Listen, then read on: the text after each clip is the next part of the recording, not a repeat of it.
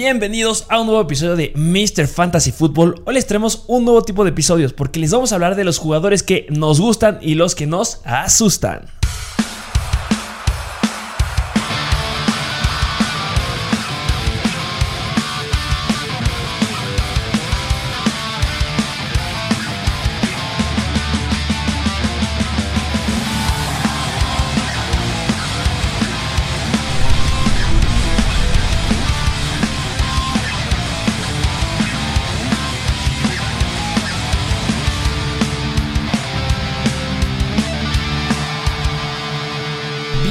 Bienvenidos a un nuevo episodio de Mr. Fantasy Football. Así es, como bien lo dijiste, un nuevo episodio ya, ya no son decepciones. Lo decimos cambiar, hay que Sí. hacer nuevas cosas y me interesa este episodio. ¿Por qué?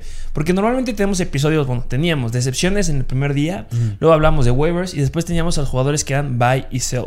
Pero había un tipo de jugadores que quedaban en el aire. Sí. Jugadores que a lo mejor no son para waivers, jugadores que son sumamente difíciles que te los vayan a dar, pero que debes de estar muy feliz si los tienes y a lo mejor también podrías considerarlos en algún trade o también puede ser que estén libres en waivers. Pero ¿qué sucede con estos? Que a lo mejor están menos disponibles que en la mayoría de las ligas. Recordemos que en waivers solemos meter jugadores que estén disponibles en más del 40% de las ligas, pero este tipo de jugadores son diferentes y también ya empezamos a analizar las semanas que han tenido y el tipo de calendario que tienen. Entonces hay jugadores que tú podrías estar muy confiado de, ah, qué bueno que lo tengo, pero nos asustan. Y hay jugadores que podrías estar descartando por completo que nos gustan y déjenme decir que hay unos que nos encantan. Hay un par que la verdad a mí me encantan y que todo el mundo está soltando, pero bueno, ya hablaremos de ese tipo de jugadores. Esperemos que les guste este tipo de contenido. Como ya les hemos dicho, recuerden estar suscritos a nuestro canal de YouTube. Hoy nos tardamos un poquito más en subir el video, pero porque les queremos traer más cosas, esperemos poder traerles más episodios esta semana. Ya estaremos trabajando en eso y recuerden estar suscritos a YouTube, darle me gusta, activar la campanita y también si nos están escuchando un podcast, muchas gracias, ya saben qué hacer y estar suscritos a nuestro perfil de Instagram de Mr. Fantasy Football. Que me gustaría hacer aquí un paréntesis. ¿Por qué? Porque siempre les hemos dicho, estén muy atentos a las noticias que salgan en Instagram. ¿Qué noticia importante salió horas antes de que empezara el partido de Cleveland? Que no tenían dos linieros los Cleveland Browns. También se publicó en la mañana del domingo que Stefanski había dicho que sí le iban a dar una carga de trabajo importante, pero que no querían quemar a. No te salió, se te lastimó y se pierde 4 o 6 semanas. Sí. Pero salió esa noticia de tener un escenario sumamente favorable, porque lo teníamos dentro de nuestro ranking, dentro de los primeros 10 lugares, cayó bastante por esa noticia que le iban a limitar un poco. O sea, sí le iban a dar buenos toques. Yo consideraba que iban a llegar a los 15 a 20. Y también se sumó la noticia después de los linieros que se lastiman. Cuando se te lastiman dos linieros titulares y hablándose de tackles, mucho cuidado. Y bueno, aquí sucedió. Kareem Hunt dio una pésima semana, lo quemaron de más, se lastima y se pierde mucho tiempo. Sí, o sea, y mm, sí decepcionó, o sea, dio muy poquitos puntos y podría esperarse un poco porque la temporada pasada cuando Chop no jugó, jugó mal Hunt, o sea, se hubiera esperado que fu- fuera a dar más puntos, lo cual no sucedió y volvió a pasar y ya demostró que pues no puedes darle la carga de un running back titular y como dices, si te, se te lastiman dos linieros ofensivos, te afecta, lo vimos hace dos semanas con Damien Harris, que casi toda su línea ofensiva no estaba activa, así que pues esta semana se vio con Hunt, pobre de él, se va a perder tiempo, pero pues ni modo. ¿Y aquí, a qué jugador habíamos puesto? Habíamos repetido en dos semanas en jugadores que debías de vender. A Kareem Hunt. Exacto. Espero que lo hayan vendido, espero que tengan algún otro jugador por ahí. Algunos se quejaban, ah, es que se lastimó Cho y me dijeron que vendiera a Hunt y ahorita va a tener el mejor partido. No, tranquilos, todo se hace bien pensado. Entonces, si vendiste a Hunt, muy muy bien. Espero que tengas algo mucho más sólido que Hunt. Y bueno, dejémonos de este gran intro. ¿Y qué te parece si nos arrancamos? Sí, sí, sí, con los jugadores que nos gustan. Jugadores que nos gustan, ya les dijimos. Bueno, pero primero vamos a decir los- las semanas que tienen bye. Hay muchos equipos que tienen bye esta semana. Sí, muchísimas. Como que yo te lo dije, como que la NFL se, se acaparó. Dijo, ah, vamos a meter todos los equipos en bye en la semana 7. Seis equipos en bye. No. Y tú me dijiste, en la próxima semana solamente hay dos. Sí. O sea, en la semana número 8 solo dos tienen bye en estas seis. No Sí, juegan sí, los Chargers, no juegan los Steelers, no juegan los Cowboys, no juegan los Buffalo Bills, no juegan, no juegan los Jaguars y no juegan los Vikings. Vikings. Y muchos jugadores clave, en especial ¿qué te gusta? Dalvin Cook y de entrada Austin Eckler. No, ahí está. Austin Eckler, Najee Harris, Zeke Elliott. Este, de los Bills, pues sería un Stephon Dix que esperemos que le vaya bien el día de hoy. De los Jaguars, pues James Robinson, que está teniendo mucha relevancia. Y Vikings, Dalvin Cook, Justin Sí. Jefferson, Adam. Muchos jugadores importantes. Muy al pendientes de los episodios de esta semana. Vamos a darles una gran cantidad de jugadores. Para empezar, pues ya saben quiénes van a estar ahí en los este, en waivers. Pues los running backs de los Cleveland Browns, seguramente. Es. Pero eso lo verán el día de mañana. Vámonos con los jugadores que nos gustan. Sí, sí, sí. Empezando ya de lleno. Vámonos de lleno. Con el primer tight end, nueva adquisición de los Arizona Cardinals. Suckers. Zach Ertz, que pobre que se quería quedar, él se quería retirar en Filadelfia, pero pues no se le hizo, terminó en los Cardinals y, y a mí me gusta mucho más por cómo le estaba yendo a Max Williams, que yo creo que eso fue un factor en el cual influyó que sí lo trajeran. Obviamente, o sea, estabas teniendo un volumen importante al tight end y de repente se, la- se lastima. No recuerdo qué fue la lesión de Max Williams, pero terminó en IR y se pierde mínimo tres juegos. Y pues Sackers, o sea, no ha tenido mucha relevancia en esta temporada y la, temporada pasada igual como que falló bastante con la Sí. llegada, bueno, no la llegada, sino el uso que le empezaron a dar a Dallas Goddard. Pero recordemos que Sackers era un end elite. Sí. Sí, Si sí. nos vamos a ver, por ejemplo, sus antecedentes, en, la temporada del 2018 llegó a dar juegos de 20 puntos. Vamos, les voy a decir, semana 2, 20 puntos. Semana 3, 12. Luego 21, 27, 17, 22. Y en la semana 10 tuvo un juego de 40 puntos. Y en la 16 uno de 35. O sea, es un end muy, muy bueno. Es elite. Sí, es el lead. Y yo creo que como dijiste, o sea, llegó Dallas Goddard y pues como que quisieron distribuir más los targets que se estaba llevando Zach Ertz. Pero ahorita, ¿qué digo? Ahorita llega los Cardinals, que es igual un, un ataque aéreo sumamente competido. Está AJ Green, Hopkins, Kirk y pues ahí se llega a meter Rondale Moore. Que yo creo que no le va, no le es muy favorable, pero considerando, como te lo dije, cómo le estaba yendo a Max Williams, que estaba promediando 5 targets por partido de la semana 2 a la 4. O sea, yo creo que si le das ese volumen a Zach Ertz, se me hace muy bueno. Se me hace excelente.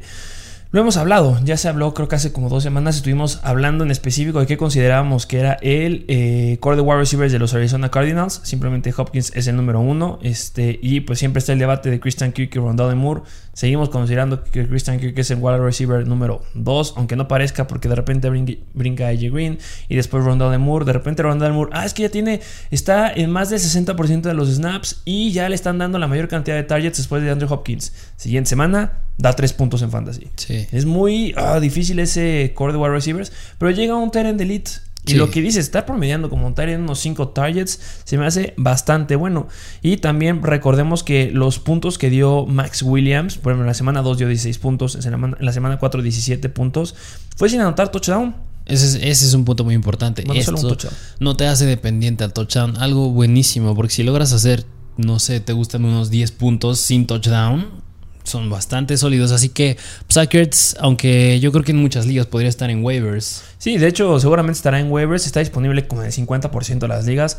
Yo creo que es una buena posibilidad de que lo vayas a buscar. Más ahorita que tienes jugadores intrigantes. Había un Tyrant que justamente, bueno, ya lo tocaremos ahorita, pero sí, Dalton Schultz. Sí. Porque empieza a cambiar el escenario con Dalton Schultz. Ya, habla- ya lo haremos a lo largo de la semana. Por eso estén suscritos al canal de YouTube. Vamos a estar hablando de la situación de Dalton Schultz porque regresa un jugador importante en los Dallas Cowboys. Y por ejemplo, si tú tienes un escenario que pueda ser desfavorable para tu Tyrant o simplemente no tienes Tyrant y estás metiendo Anjoku, entonces, pues Sackers es una muy buena opción. Sí. Y no, es- no lo están valorando todavía tan, tan alto como yo espero que esté. Ojo, no espero que vuelva a ser un Tyrant Elite. Sí, no, no. no, va a pasar. Pero si te llega a dar unos 10 puntitos, 12 puntos eh, cada semana, se me hace bastante bueno. Sí, sí, sí, sin duda alguna. Y pues nada más para agregarle, pues la próxima semana van en contra de los Houston Texans, que es la tercera peor defensiva en contra del Tyrant. Entonces, pues, ¿qué más quieres? Un gran jugador que puedes agarrar, que puedes conseguir. Si ya lo tienes, muy bien. Lo pusimos en los waivers de la semana pasada. ¿Por qué? Porque sabíamos de la lesión de Dallas Goddard. Pusimos, ¿sabes qué? Metes a Kurtz, lo pusimos en los starts de la semana. No dio un pésimo juego, dio un juego bastante rescatable. Esta semana nos fue muy bien con los pronósticos de algunos Tyrants, que me dices de Ricky Seals Jones. Sí, sí, Creo claro. que la hayan iniciado. Pero, Y- este, ah, sí. Y yo creo que si tienes el escenario en el que tú tengas a Dalton Schultz o a Dawson Knox o incluso a Dan Arnold que esta semana tienen bye, pues es una muy buena opción. Yo sí me la jugaría ahí con Zach Ertz. Sí, sin ningún problema. Esta es una gran semana. Se los pronosticamos desde ahorita. Suckers va a estar en los starts de esta semana sin ningún problema. Sí. Vamos con el siguiente jugador que nos gusta. Siente que, bueno, que este nos viene gustando desde antes que empezara la temporada. Nos viene gustando y ha pasado algo con este jugador. Estamos a decirles de quién estamos hablando. Estamos hablando de Jalen Waddle. Jalen Waddle.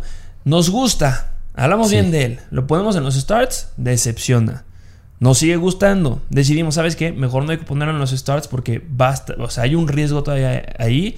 Y da 29 puntos fantasy en contra de los Jaguars. Sí, está cañón. Y un, un- bueno, ¿quieres irnos más un poco profundo a lo que hizo esta A ver, semana? vamos a ver qué hizo. Le lanzó 13 veces Tua. Algo buenísimo que ya regresó Tua. Es que ese es un punto importante. Vamos a hacer un paréntesis aquí. Sí, sí, sí. Tú lo llegaste a decir. Es que si llega. Cuando me acuerdo cuando te estuve preguntando de cómo veíamos a Mike Siki, cuando todavía no sabíamos si iba a jugar o no jugaba Davante Parker, y tú me dijiste: A mí me encanta meter a Mike Siki si es Brissett. Si ya llega Tua, ya no me gusta este Mike Siki. Obviamente, al no jugar Davante Parker, pues sí se benefició este Gesicki. Pero cambia por completo el esquema y el ataque aéreo de los Miami Dolphins con Tua y sin Tua. Entonces, Brissett es una porquería de coreback. Perdón, Brissett. Yo sé que me estás escuchando ahorita. No, pero es un coreback que a mí no me gusta. Sí. ¿Y por qué? Porque no aprovecha, o no sé qué pasa, pero no aprovecha como debe de utilizar a sus armas y empieza a aventarles pases a los wide receivers 4 de los Miami Dolphins. Sí. Y tú así es Sí. confiable. Sí, sí, y ya sí. vimos lo que hizo. Ahora sí, ya viéndate todas las demás estadísticas que hizo Weddle. Wow. Sí, bueno, le, le buscó 13 veces, atrapó 10 para 70 yardas, 7 yardas por recepción y tuvo dos touchdowns. Y en cuanto a las yardas, si te pones a ver, a, ver- a ver, a ver todos los juegos que ha tenido esta temporada, en ningún juego ha superado las 70 yardas, Waddle. O sea, todavía le falta superar las 70 yardas y es ahí, o sea, estás hablando de un área de oportunidad grandísima. O sea, ya, claro que está teniendo touchdowns, pero las yardas, si logra subir ese número, no sé, números como los que ha tenido llamar Chase, wow. Sí, y le puede competir sin ningún problema. Ahí viene la gran pregunta, porque seguramente muchos se están cuestionando. A ver, siempre que hay un jugador que mete más de dos touchdowns, dicen que es sumamente dependiente al touchdown. ¿Crees que Waddle vaya a entrar en este core de wide receivers que serán dependientes al touchdown? No, porque siendo, o sea, los que hemos dicho que han notado dos touchdowns, un ejemplo, no sé, te lo pongo la semana pasada o esta, la semana pasada fue, me acuerdo, este Miles Gaskin, que tuvo como dos touchdowns.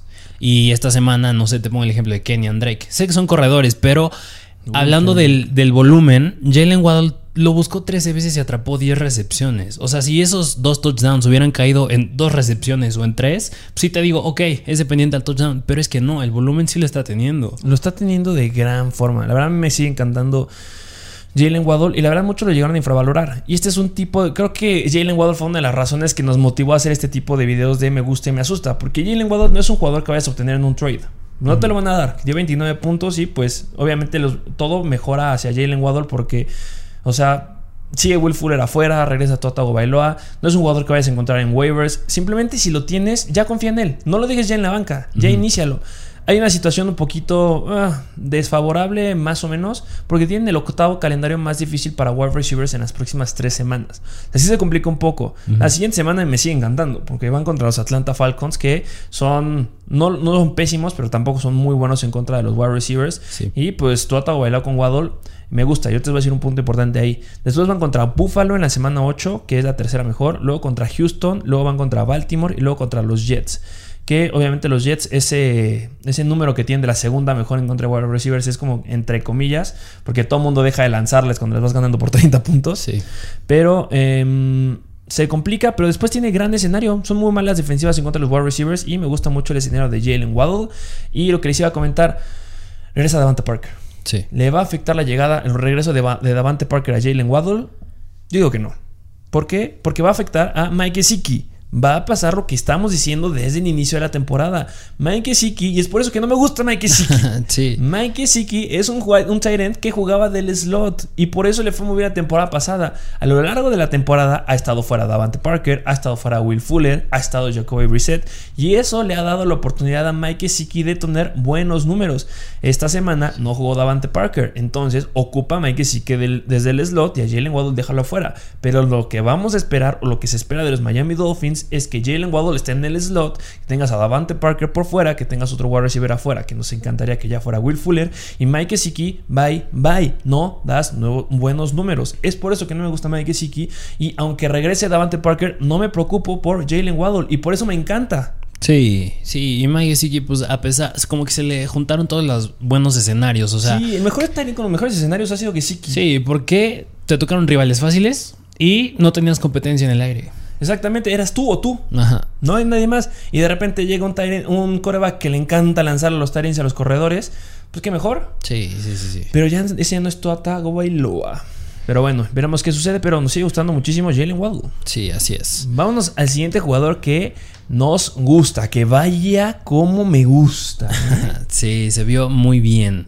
Bastante. Y es el primo de Khalil de Justin Herbert. Es Khalil Herbert. el ¿Es el primo de. Justin Herbert? No, no sé. Pero tiene el mismo apellido. Entre los Diggs, entre los Sam Brown. Sí, sí, sí. entre- hay muchísimos primos por ahí. Sí, pero es el running back novato de los Bears. Que, por ejemplo, aquí entramos en un jugador que obviamente verá waivers porque está disponible en más del 50% de las ligas. No necesitamos decirlo porque seguramente lo van a ir a buscar. Pero después de haber visto cómo juega, Sí. válgame Dios. Sí, Lo sí, sí. dijimos en el episodio de waivers de la semana pasada. Obviamente nos encantaba como novato. ¿Por qué no lo llegábamos a poner en los sleepers de running backs? ¿O por qué no lo llegamos a considerar tanto? Porque lo tenían muy abajo en el momento en que iban a draftear. No sé en qué round se fue. No sé si fue en el sexto. No recuerdo. Pero este, no podías competirle con un Najee Harris, no podías competirle con un eh, Michael Carter, con un Javonte Williams, no podías competirle. Y el equipo al que llegó, pues no era muy favorable. ¿Por qué? Porque tenías a dos running backs enfrente, a diferencia de los otros, que iban a competir por el puesto del running back 1. Pero tiene el mejor escenario. Sí, claro. Se va este Montgomery, entra a IR y este Williams decide que se va a enfermar y se pierde esta semana. Y válgame Dios cómo corrió. Sí, o sea, yo creo que a pesar de esos 21.2 puntos que hizo en Fantasy, viéndolo cómo se mueve y cómo corre, es súper atractivo. muy atractivo. La lectura, el corte, un, un abdomen sólido. Sí, sí, no sí. sé, como quién te recuerda. Mm, híjole, me cuesta hacerle una comparación. Me gusta, híjole, me gustaría decir, por ejemplo, un. No sé por qué me viene mucho a la cabeza un Alvin Camara. ¿Cámara? Porque Alvin Camara tiene una fuerza en el abdomen increíble. Un centro de gravedad. El centro de gravedad lo tiene bastante bajo Sí, y sí. muy sólido y te puede hacer cambios de dirección muy muy rápido y a veces suele ser un poco, o sea, sí analiza muy bien dónde va a cortar. Obviamente Sí. me gusta más cámara porque obviamente cuando ve un hueco lo explota mucho más y la experiencia que tiene y la forma de romper tacleadas, pero mínimo como que el fundamento de tener un centro de gravedad bajo, buscar por todos lados, ser paciente, o sea, eso medio segundo de tener paciencia de ver para dónde voy a correr y explotar, eso me encanta de, de este Khalil Herbert. Sí, y más que fue su primer partido en la NFL. No o lo sea, puedo creer. Sí, se mueve muy bien y... Y bueno, ¿qué te parece si vemos más los números que hizo esta semana? Pues tuvo 19 attempts de entrada, le dieron mucho volumen. 97 yardas, 5.1 yardas por attempt. Se me hacen buenísimas. Estás arriba del promedio del NFL. Anotaste un touchdown. Y por aire te buscaron tres veces. Atrapaste dos para 15 yardas. Muy bien, 7.5 yardas por recepción. Se me hacen bastante buenos. Y este Khalil Herbert, justamente, eh, ¿cuántas, ¿cuántas yardas hizo? 97 97 yardas en ¿cuántos acarreos? en 19. 19 acarreos. Nos habla que es un running back que de oportunidades, Sí, claro. de volumen. Y justamente es lo que hemos visto desde college. Ahorita estoy viendo sus estadísticas que ha tenido desde college y suele tener muchos acarreos, pero suele, se le dificulta tener acarreos de más de 40 yardas, por ejemplo. O sea, sí tiene una buena cantidad, por ejemplo, en promedios de yardas que estuvo, por ejemplo, en la temporada 2019, 8.9 yardas por acarreo. Wow. 2020, 7.7 yardas por acarreo. O sea, nunca bajó de las 4.3 yardas por acarreo desde que fue novato en college. Sí, o sea, algo buenísimo. Y Y Virgin- Virginia Tech sacó un buen running back. sí, y tocando un poco el tema de que no estuvo Damien Williams, yo creo que a lo mejor y no sé, te podría llegar a preocupar que la próxima semana pues ya regresa. Pero porque nos gusta. Pero porque ya lo vimos con él, ya vimos el comportamiento que tuvo con él. Y obviamente Williams es un gran running back. Sí, Lo sí, seguimos sí. diciendo sin ningún problema. Pero ya tuvimos el antecedente en la semana número 5 que Herbert le ganó en acarreos. Tuvo 18 acarreos en comparación de 16 que tuvo Williams. Sí, y yo creo que a lo mejor y puede ser un poquito más viendo a Justin Fields que voló dos pases para intercepción. Yo creo no que puedo creer Justin Field. Ah, Yo creo que, o sea, sí va a ser un buen coreback, pero todavía yo creo que lo pueden limitar un poco en lo que pueda hacer por aire porque está errando mucho. Y ahí es demasiado. donde le confías más el balón al juego terrestre. Me gustó, ojo ahí, eh, eh, me gustó este Allen Robinson. Allen Robinson, sí, sí, sí. Me gustó que ya le empezó a gustar más. Vamos a meter los jugadores que me gustan. Pero pues, hay un debate, obviamente. Ya tocaremos a Allen Robinson porque es un jugador en los que estamos que sí, ¿no? Ahorita vamos a ir por él. Sí, pero este sí, hacer énfasis en que Justin Fields sigue volando pases y que deben de seguir confiando en sus running backs. Todavía Montgomery no va a regresar. Entonces, este Khalil Herbert tiene un buen escenario. La próxima semana van en contra de San Fran, da- perdón, van en contra de Tampa Bay. Tampa Bay es que dicen que sí es bueno, o sea, aparenta. La temporada pasada era de las mejores en contra de los corredores, pero esta temporada no ha sido muy eficiente. O sea, al principio, en los primeros cuatro juegos fue muy buena y después les entraron corredores por todos lados y están como que definiendo todavía qué pasa ahí. Obviamente tuvieron ahí la baja de Vita Bea en la semana pasada, pero este. Creo que sí pueden tener un buen papel porque le van a dar una buena carga a los running backs. Aunque esté este Williams en contra de Tampa Bay va a tener una gran aparición. Y en contra de San Francisco, ¿por qué no? También un gran juego. Sí, 100%. Que pues obviamente ya podría empezar a considerarse ahí la llegada de Montgomery. Pero si es un jugador que mínimo, por ejemplo, en Dynasty agarra a Herbert. Sí. Juegas Dynasty sin ningún problema ve por Sí, Herbert. sí. Pero pues demostró demasiado. Hasta me arriesgaré a decir que me gustó más que Williams. Más que Damien Williams, sí, Sí. 100%. Sí. Pues a ver qué sucede, pero mínimo tenerlo, déjalo en la banca, no lo sueltes. Esta semana obviamente va a ir a waivers y pues nos gusta mucho Khalil Herbert. sí. Vámonos con los Carolina Panthers. Los Carolina Panthers, donde está DJ Moore. Que obviamente este jugador nos gusta a todos, Sí, sí, sí. pero pasó una situación muy importante con DJ Moore. Lleva dos semanas bastante malas. Malas para el nivel que es DJ Moore. Ah, claro, o sea, DJ Moore es un wide receiver dentro del top 10 Sí, claro. y eso es malo. Sí, sí, sí. Y también ya mm, quería meter a DJ Moore en algún lugar. Porque Sí. si de alguien yo les hablé bien antes que empezara la Sí, temporada, y si sí, nos sí, están sí. siguiendo antes de la temporada, me encantaban las estadísticas de DJ Moore. Y se los canté, se los dije, me encanta la combinación que hace con Sound Arnold. Y espero que lo hayas ido a agarrar al draft. Pero si te está decepcionando, entre comillas, si lo tienes. ¿Cómo le fue en contra de los Vikings? Contra los Vikings, que sigue teniendo el volumen. O sea, lo buscó 13 veces Sam Darnold. Atrapó 5 para 73 yardas. 14.6 yardas por recepción. Y bueno, tuvo una, un, un acarreo para 6 yardas y un fumble.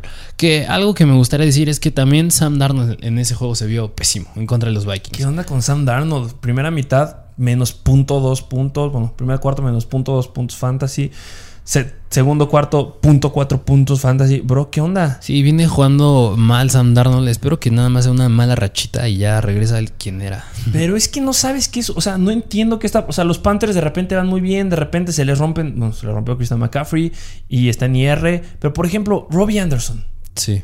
Un jugador que nada más no entendemos qué pasó. O sea, de los jugadores que de verdad, o sea, siempre decimos a algunos que no sabemos qué sucede, pero de verdad no sabemos qué está pasando es Robbie Anderson. Que alguien nos diga.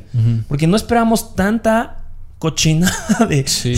de desaprovechar oportunidades de Robbie Anderson. ¿Cuántos targets tuvo en el partido de esta semana? Como 10, ¿no? Sí, igual, casi tú, casi los mismos que Robbie Anderson, sino, digo que DJ Moore, o sea, tuvo como 11, pero de los cuales nada más atrapó 3. No, es que ¿qué onda con Robbie Anderson? Y ahí se agarra mucho la situación de, pues que a Sam Darnold le vaya mal. Nada más tienes Sí. a DJ Moore, o sea, ya no tienes ni a Robbie Anderson. Este Terrence Marshall no está teniendo tampoco cosas, este, jugadas explosivas. Sí, no. Este Chuba Howard se está llevando las oportunidades que espero que lo hayas iniciado porque le fue bien.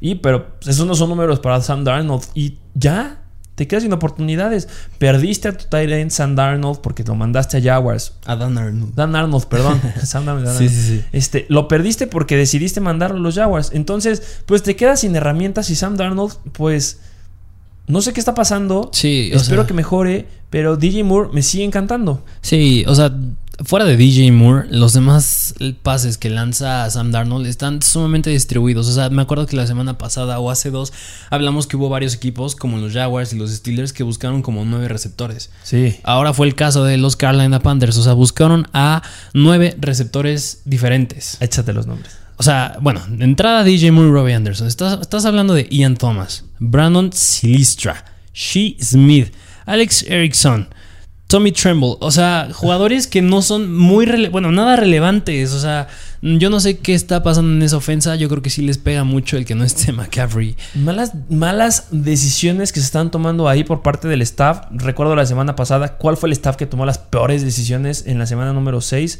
Fue eh, los Jaguars. Los Jaguars. Los Jaguars fueron los que tomaron las peores decisiones, perdón, en la semana número 5 fueron los Jaguars. ¿Por qué? Porque desaprovechaste por completo a Marvin Jones, desaprovechaste por completo a la Vizca Chenault. ¿Y qué sucedió? Le aventaste casi a 10 wide receivers o 10 jugadores diferentes el balón y nada más no generabas nada. Entraron este, en pláticas ahí en el staff, agarraron el chip y esta semana ya ocuparon a la Vizca, ya ocuparon a Marvin Jones. ¿Y qué sucedió? Ganaste tu primer partido de toda la NFL en la combinación Trevor Lawrence Urban Meyer. Sí. Es lo que espero que pase con los Carolina Panthers, que les entre el chip, ¿sabes qué? Ya perdiste a McCaffrey. Ponte, Robbie Anderson, ponte las pilas. Ya quiero que Robbie Anderson tenga relevancia. Espero que la tenga. No es un jugador que te voy a decir, ve por él, porque no ha demostrado ni más paloma en, esta temporada. Pero bueno, este DJ Moore tiene todo el volumen, tiene un escenario sumamente favorable, va a ser el que siga teniendo los targets, espérense todavía la cantidad de targets que está teniendo, no va a bajar de los 10, 11 targets, lo cual es irreal en un wide receiver, y van en contra de los Giants, que son bastante malas, está dentro del top 10 de las más malas contra de wide receivers, después van en contra de Atlanta, tiene un gran calendario, y justamente les decíamos al inicio del episodio, hay jugadores que nos gustan, pero hay jugadores que nos encantan. Sí. Y DJ Moore nos encanta. ¿Por sí, qué? claro. O sea, tiene el calendario más fácil para el resto de la temporada. El calendario más fácil para los Warriors receivers del resto de la temporada lo tiene DJ Moore. Sí. ¡Wow! Sí, si sí, lo tienes, debes de estar fascinado, aunque te haya dado 8 puntos en la semana 5 y 12 puntos en la semana número 6 en contra de los Vikings. Sí, sí, sí. Y un punto muy importante.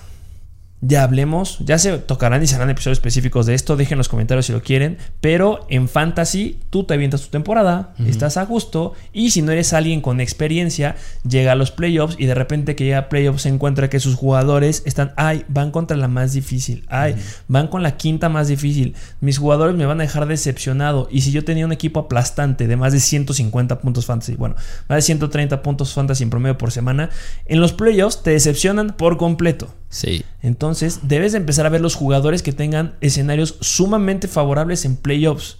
Y de los wide receivers, ¿cuál es un jugador que debes de tener en tu equipo si es que tienes el potencial de llegar a playoffs?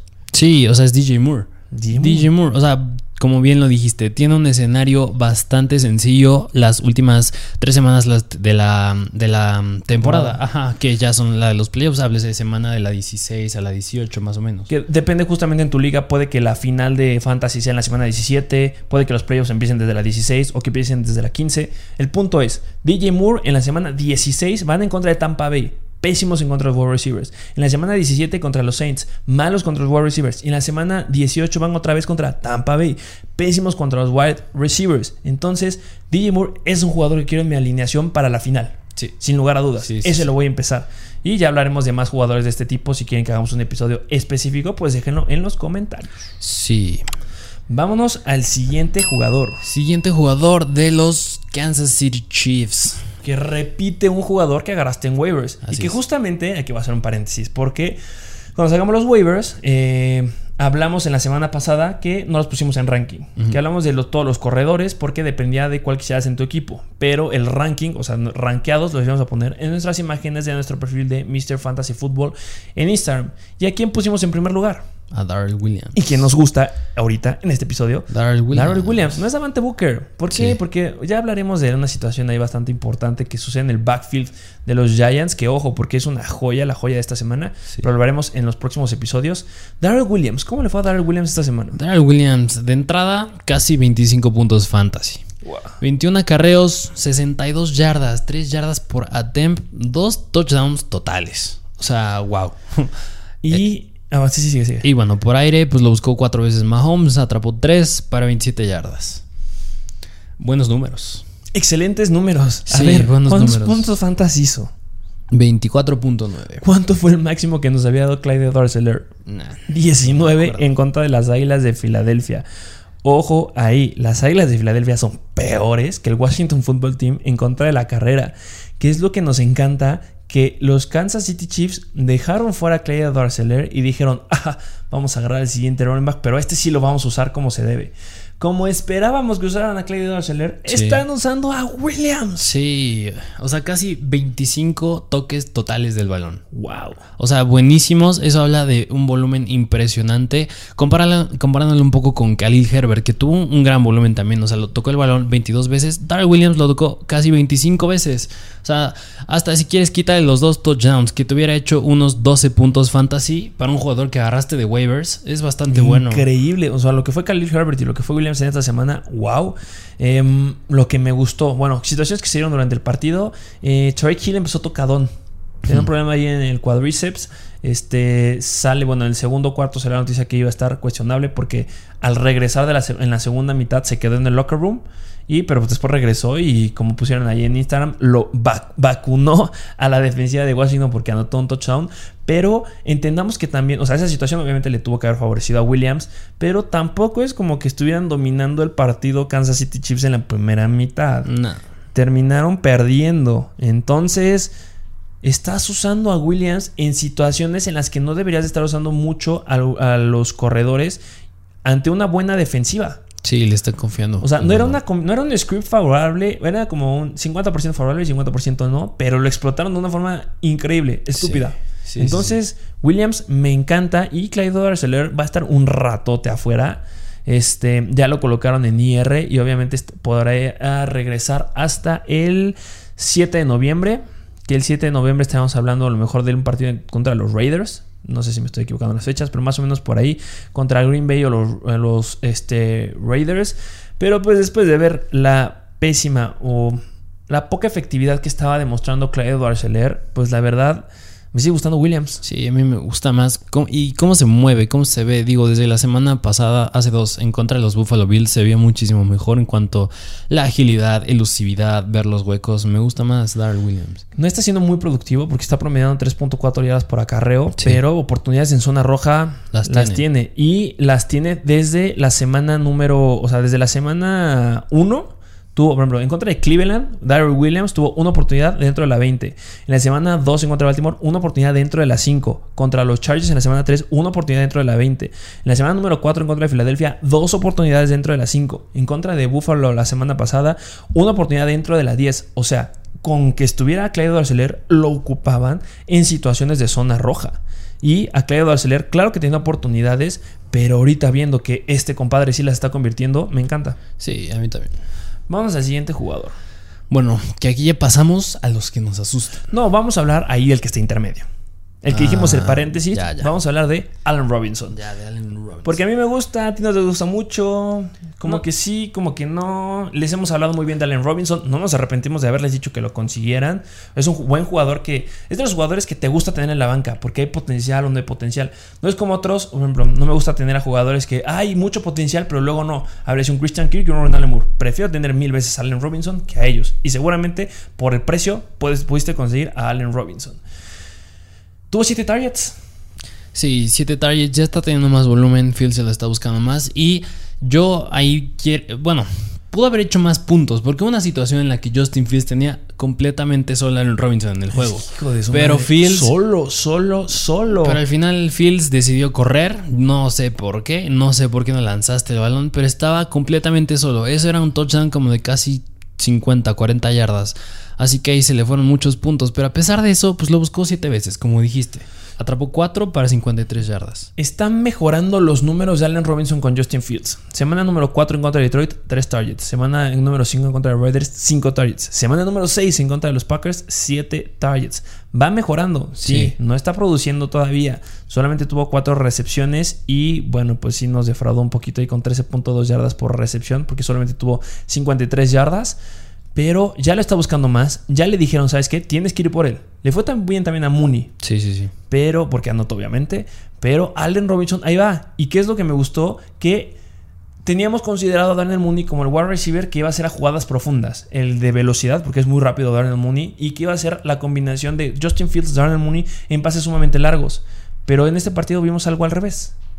El que fue de situaciones largas fue Allen Robinson. Y tú dijiste, eh, en una situación estuvo solo. Y Sí. Darnell Mooney estuvo un poquito más corto en, en pases de mediano alcance. Sí, Entonces, me sigue gustando mucho Allen Robinson. Sí, a mí también. Y obviamente tiene. ¿Por qué me gusta más? Porque tiene un gran escenario en las próximas semanas. Semana 7 en contra de Tampa Bay, la número 27 en contra de los wide receivers. Semana 8 en contra de San Francisco, la número 15. Semana 9 en contra de Pittsburgh, la número 29. Me gusta mucho el escenario que tiene Allen Robinson. Sí, es un jugador que no puedes soltar, que no puedes cambiar porque tiene el potencial. Sí, que ya ni lo compras, ni lo vendes, ni nada. Es como ya lo tienes, aguántalo. Pero sí, nos sigue gustando bastante. ¿eh? Vámonos ahora sí a los jugadores que no nos gustan. Que ojo, no estamos hablando de jugadores que debas de vender. Sí, no, es Que, por ejemplo, completamente diferente. Un jugador la semana pasada este, que podría haber entrado en este episodio, los jugadores que no nos gustaban tanto, era Adam Thielen. Lo metimos en el episodio de Buy and Sell y, y lo dijimos, lo pusimos en el Sell, pero no lo vendan si no lo quieren vender. ¿Por qué? Porque Adam Thielen es un jugador que históricamente, desde hace tres temporadas, nos ha demostrado que no tiene una racha de más de dos juegos sin anotar. Sí. Lo cumplió, anotó en esta semana. Se acabó la racha de dos juegos sin anotar. Yo considero que esta semana vuelve a anotar a Adam Thielen porque es lo que tiene en sus antecedentes y en su historia. Si lo vendiste, está bien, no hay ningún problema. Si puedes tener algo más sólido. Pero pues tampoco es un jugador que pues esté, esté muy feliz si es que lo vendiste. Pero puede haber entrado en esos jugadores que no nos gustan. Es más o menos el tipo de jugadores que les vamos a estar hablando. Sí. Vamos con el primero. Pero de lleno nos vamos con Miles Sanders de los Philadelphia Eagles. Nada más no nos gusta y si nos han escuchado saben claramente que Miles Sanders ah, no me gusta, espero No. que no le haya drafteado. Hubo dos running backs que se les dijo desde los episodios no los agarren, no agarren ni a Miles Sanders, no agarren ni a Josh Jacobs. Te metes en problemas innecesarios. No agarres a Tyler Lockett, problemas. Bueno, Tyler Lockett no lo cantamos tanto, pero pues eh, dijimos que era sumamente inestable.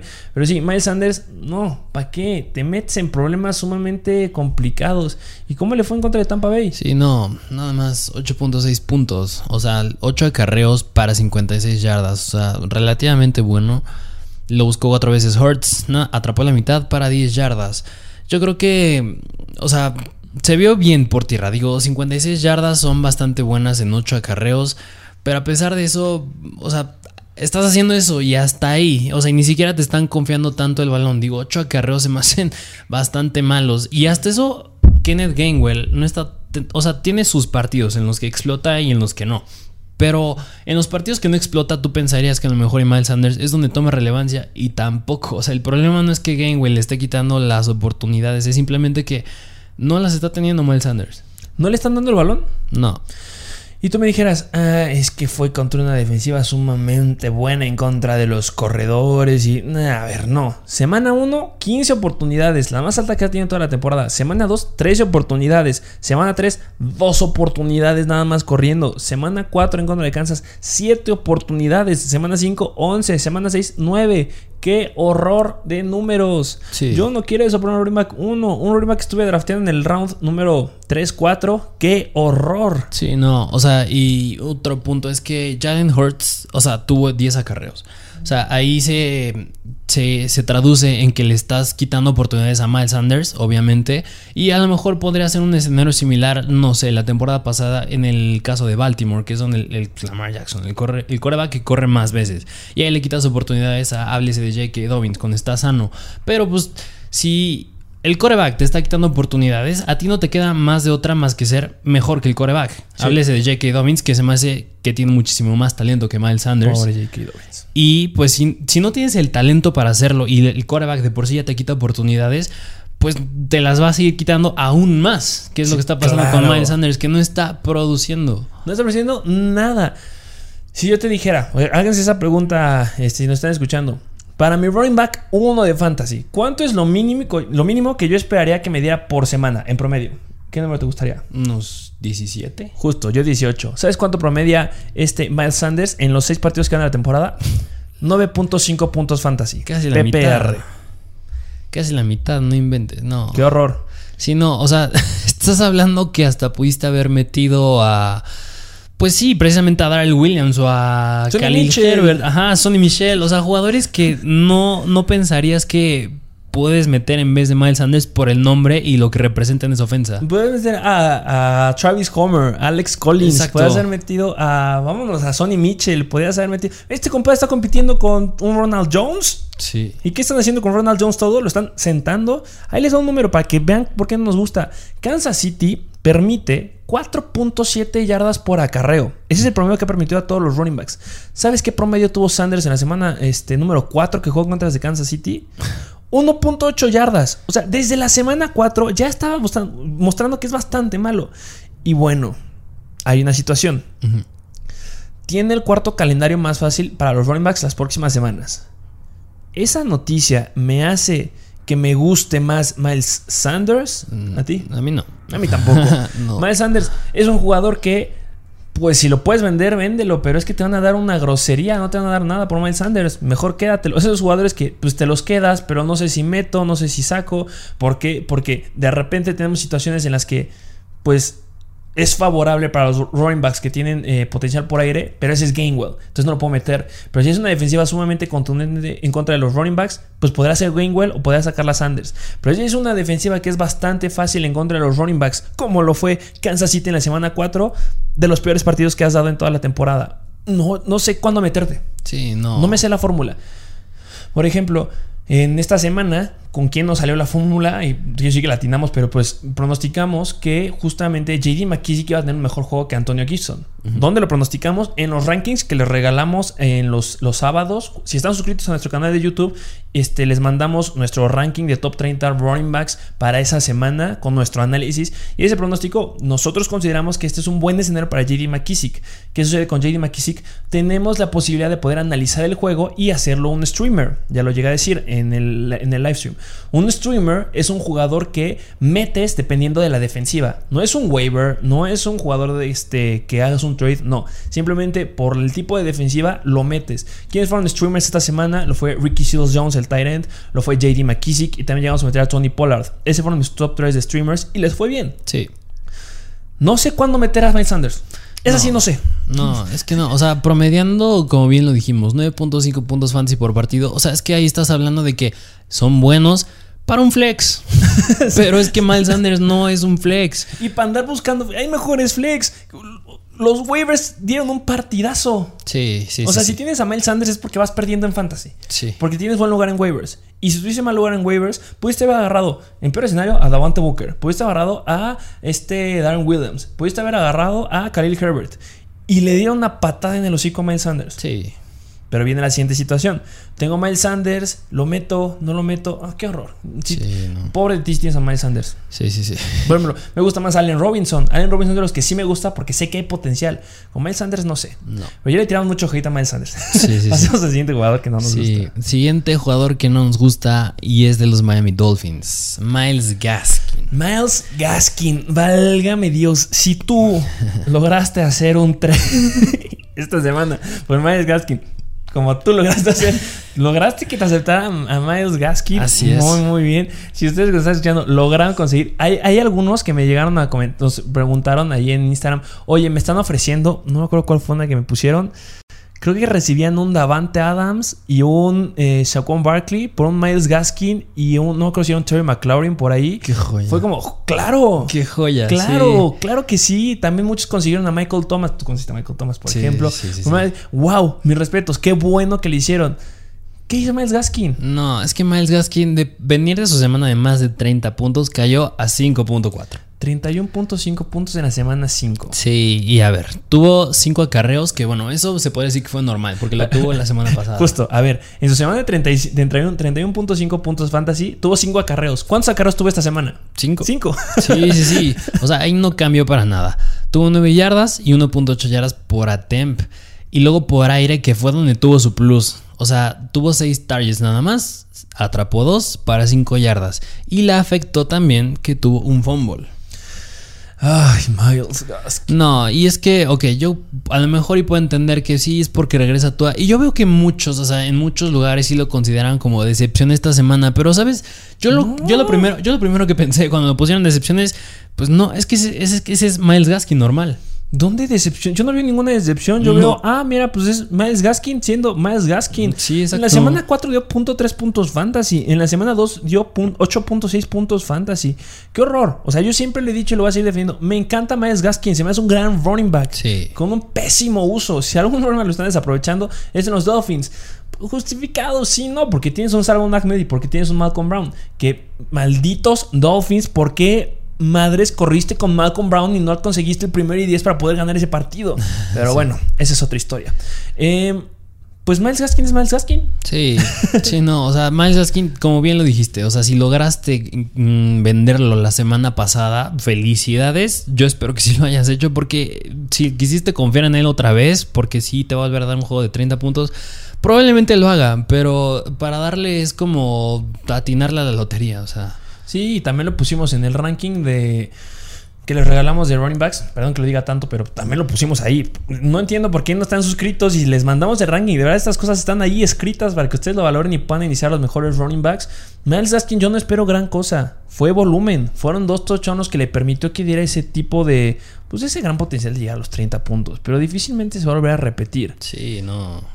Y bueno, justamente lo que hemos hecho con este, los corredores en. Bueno, los que les hemos hablado. ¿Cómo está el calendario para Miles Gaskin en las siguientes semanas? Eh, um, parecería favorable. ¿Por qué? Porque están dentro de las 10 mejor, de los 10 equipos que tienen el calendario más sencillo en contra de los running backs. Pero cuando se combina con un jugador que nada más no está teniendo oportunidades ni acarreos, 5 acarreos, o sea, esos son promedios de un jugador que está en agencia libre. Sí. Perdón, pero hay jugadores en agencia libre que tienen cinco acarreos y nadie Sí, los va a agarrar sí. y no te va a decir que lo agarres. Sí. Entonces, ahí tú también lo dijiste, me duele o me afecta la llegada de Tota Bailoa. Porque Tota Bailoa no buscaba a Gaskin. No, y bueno, pues, o sea, seis targets, pues. es Pero un- cuando una situación donde no tienes ni a Will Fuller ni a Davante Parker, Sí. pues obviamente se lo tienes que aventar. Sí, claro. Pero conforme empiezan a llegar los wide receivers, pues no. No, y, y peor, atrapaste nada más dos. Mm, mm, mm. y justamente, semanas de campeonato. Semana 16 van contra la octava mejor. Semana 17 van en contra de Tennessee. No es nada favorable. Bueno, o sea, es de las intermedias, pero con una con cinco carreos no les va a hacer nada. Y No. 18 contra Patriots. Bastante buenos. Sí. ¿Qué te parece si nos vamos ya al siguiente jugador? Que ya fue mucho hate por Miles Gaskin. Sí, Ojalá es lo que hayas como que vendido. estamos sacando todo nuestro odio aquí. Sí. Eh, vámonos con. eh, ¿Te parece el running back? Porque quiero dejar al wide receiver al final. Porque este sí los va a sacar de onda. De Oh. verdad no se lo van a esperar. Ok, ok. Vámonos con Washington Football Team.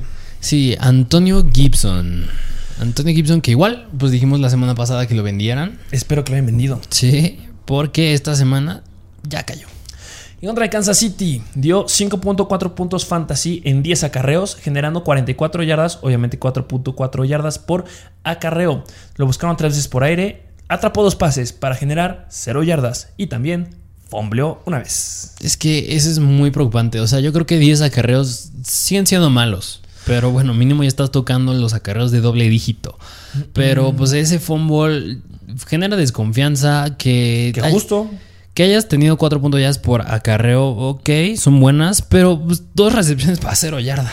Obviamente eso es decepcionante y tú me lo llegaste a decir, ya fombleó, vas a ver que va a entrar JD McKissick y metieron más a JD McKissick. Y ojo, este fue un partido, eh, o sea, que estuvo competido por Washington Football Team, la verdad le jugó muy bien a Kansas en la primera mitad, después se nos cayó un poquito, no explotaron a Terry McLaurin como me hubiera gustado. Sí. Pero eh, justamente lo llegamos a decir en la segunda semana. JD McKissick va a tener relevancia en partidos apretados. Hables un partido apretado, una defensiva o un equipo que le vaya ganando al Washington Football Team. ¿Por qué? Porque eso te da la apertura a que tengas series de dos minutos. Sí. Que eso es lo que vimos con Washington. Y este JD McKissick es el que entra en las series de dos minutos. No se esperen ver a Antonio Gibson ahí. Si son situaciones de dos minutos o si son juegos que se van a tiempo extra, va JD McKissick. Y es por eso que nosotros lo dijimos. Ojo, porque puede ser este el juego. ¿Y cuál es el calendario que tienen los Washington Football Teams en las siguientes semanas? Sumamente complicados. son sí. partidos sumamente favorables para JD McKissick, Sí. no para Antonio Gibson. Próximo partido, Packers, la número 10 en contra de running backs. Siguiente, Denver, la número 4. Después tienen bye. Después van contra Tampa, la número 9. Y después van contra las Panteras, la número 2. Estamos hablando de cuatro juegos en los que va a haber situaciones en las que JD McKissick pueda tener un buen desempeño. Sí. Y donde están teniendo relevancia los running backs que tienen potencial por aire. Y Antonio Gibson sí la tiene, pero en situaciones apretadas y que necesitas uno de pase es JD McKissick. Entonces, no nos gusta. Sí, sí, sí, no, para nada. Anthony Gibson se está quedando corto. Y ya entramos a la situación. La semana pasada dijimos que lo vendieras porque venía de, de juegos o semanas de 15, 17 puntos, bastante estable. Pero ahorita fue una semana de 5. No te lo van a aceptar. Sí, no. Y bueno, a grandes rasgos, bueno, eso es lo que dijiste de J.D. McKissick. Pero pues en el episodio de waivers ya lo tocaremos un poco más a profundidad. Que tiene muchos puntos a favor McKissick. Muchos puntos a favor, pero se tomará en específico el día de mañana. Sí, sí, sí. Y vámonos con el último jugador que no es que no nos guste, pero este sí nos asusta. a mí sí me asusta en verdad. Porque voy a hacer un paréntesis.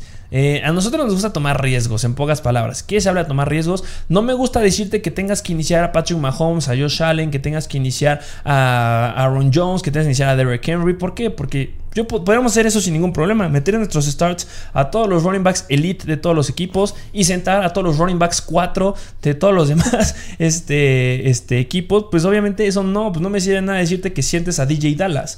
No me sirve nada decirte que estés sentando a wide receivers que nadie conoce. ¿Por qué? Porque, pues, ¿qué tipo de plataforma seríamos? Obviamente cuando tomas riesgos hay la situación en las que puedes darle a muy buenos pronósticos y otros no que no le hemos dado. Por ejemplo, Mervyn Jones hace dos semanas. La semana, igual la semana pasada hubo muchas lesiones. Nos tomamos la línea y pues muchos jugadores se lesionan y pues parece que la equivocamos, pero pues no podemos predecir lesiones. Sí, sí, sí. Pero pues nos gusta tomar riesgos y obviamente le hemos dado, bueno, es que le hemos dado, pero en análisis te hemos dicho que vendas a Kareem Hunt, que vendas a, Lockett cuando estaba en su tope, que hayas vendido a Shaquon Barkley, predijimos su lesión, que hayas este, conseguido a, por ejemplo, Ricky Seals Jones etcétera. Hay muchos jugadores.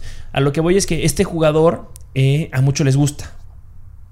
Podría parecer que no debería estar aquí. A muchos nos dirán, es que los que han dicho ya ahorita no nos gusta. A nadie le gusta Miles Sanders. Ok, entonces vamos a tomar un riesgo con este. No es que no nos guste, pero sí nos asusta. Estamos hablando de uno de los que va a ser los contendientes a ganar el novato del año de esta temporada. Ay, pero ya mucha emoción, mucha emoción. En contra de Najee Harris va a estar compitiendo. De los Cincinnati Bengals. Estamos hablando de. Jamar Chase. Jamar Chase. Sí, Jamar Chase, que digo, a pesar de que viene jugando bastante bien, porque como dices, pinta para ser el novato del año tiene un escenario ahí que ay, nada favorable. Asusta, asusta, asusta. Obviamente con Jamar Chase, como no vamos a hablar del último partido, porque él, está yendo buenos partidos. Sí, sí, sí. Vamos a hablar de lo que ha hecho en toda la temporada, ¿te parece? Sí, sí, sí, hasta el momento. En los seis partidos ha pronosticado eh, o tiene en promedio siete targets por partido. Un gran número. Sí, sí, no es un número de un wide receiver elite, pero es un buen número. Tiene 4.5 recepciones por partido, muy buenas, y que las ha generado y la mayoría son de más de, de bueno, ahorita les vamos a decir el promedio de yardas. Un touchdown por partido. Bueno, punto ocho touchdowns por partido. Bueno, casi uno. Sí, casi uno. 92.2 yardas por partido. Ojo ahí, casi 100 yardas por partido. Sí, sí, sí. 20.5 yardas por target está promediando. Sí. Wow. Yo creo que a lo mejor y con sus estadísticas lo que lo eleva mucho fue aquel partido contra, en contra de los Green Bay Packers, que digo, porque en ese juego lo fue sumamente bien, digo, tuvo casi 160 yardas, pero yo creo que sí, Jamar Chase es un jugador que puede hacer esa misma, tener esa misma calidad de juegos otra vez. Pero aunque sea, mira, quita ese partido si quieres y que se queda promediando como 70 yardas por partido. Ah, bastante bueno todavía. Increíble. O sea, está dando juegazos, válgame Dios. Este, muchos, muchos hacen la comparación. Ah, no, pero es que mejoren su línea, Bengals, vayan por este Penny Sewell. Jamar Chase nos está cayendo la boca a todos. Sí, sí, sí. Y nos gusta mucho eso. Sí, eso es buenísimo. Como dices, son números casi de un wide receiver, bueno, no sé si elite, pero un wide receiver 1 sólido. O un wide receiver 2 con mucho upside de wide receiver 1 sin ningún problema. Sí, sí, lo es. Hay dos situaciones que pasan con Jamar Chase y los Cincinnati Bengals. Número uno, regresa T. Higgins. Sí. Ojo ahí. Sí, sí, sí. ¿Y cuál es la otra? Que nos hace ponerlo aquí. Tienen el calendario más difícil para los wide receivers en lo que queda la temporada muy complicada la situación de Jamar Chase. Ha tenido escenarios relativamente fáciles. Por ejemplo, los Vikings en la semana 1 eran la defensiva número 13, en la 2 en Chicago la 18, Pittsburgh en la 3 la 29, Jacksonville en la 4 la 17, en contra de Green Bay la 8, mis respetos que le fue muy muy bien contra una buena defensiva. Y la semana 6 Detroit, eh, pues ahí se nos frenó un poquito porque solamente dio 13.7 puntos fantasy, pero una defensiva número 10 ya lo pudo frenar al potencial que traía increíble de otras semanas. Sí. Y no viene favorable. Siguiente semana, Baltimore. Siguiente, Jets, que va a ser un partido sumamente bueno para Joe Mixon. Sí. Después Cleveland, la 28, muy bien. Pero después tienen bye y siguen Las Vegas, que son las 7. Después viene Pittsburgh. Después vienen los Chargers, que son la 1. Después Sí. San Francisco, Denver, que es la 10, 12. Luego Baltimore, que es la 5. Luego Kansas City, la 9. Y cierran con Cleveland otra vez. Sí, es un escenario muy complicado y más, como dijimos hace rato en el caso de DJ Moore, en las semanas de playoffs, que se podría decir que es de la 16 a la 18. O sea, esa semana que podría decirse de semifinal y de playoffs, vas contra Baltimore y Kansas City. Que puede que te vaya bastante mal. Sí. Ojo, no estamos diciendo que lo vendas. No. Este episodio no es buy and sell. No, no, Eso lo veremos el miércoles. Estamos hablando de jugadores que nos asustan. Sí. Y sí me asusta Jamar Chase. Porque bien puede volver a hacerlo muy bien otra vez, en como fue en contra de Green Bay, que era Exacto. muy buena y pues, ha sido su mejor juego hasta el momento. Pero poder regalarnos otro juego con Detroit. También recordemos que en contra de Green Bay no estaba Joe Mixon. Estaba Perrin. Bueno, Joe Mixon estuvo limitado. Pero pues, fue Perrin. Y también fue un juego que se fue a tiempos extra. Y si le fue bien a Jamar Chase y tuvo gran relevancia fue porque en tiempo extra tuvo grandes atrapadas. sí, sí, sí. Entonces, ah, es difícil. Sí, me es asusta. difícil Qué Jamar mala onda. Chase. Pero pues sí, asusta a llamar Chase. Entonces, cuidado si lo tienes. No estamos diciendo que lo vendas, que lo compres, no nada. Solamente es alguien que asusta. Analiza muy bien lo que puedas hacer con ese jugador. Y esos fueron todos los jugadores que le traemos en este episodio de Me gusta y me asusta. Espero que les haya gustado. Dejen un like, dejen su comentario si les está gustando este tipo de contenido. Y mira, queda como niña al dedo, porque ya viene precisamente Día de Muertos, Halloween, y pues que me asusta, me gusta. Pues, que se nos vayan a morir. Sí, sí, sí. obviamente estamos hablando de Punts Fantasy, eh, obviamente.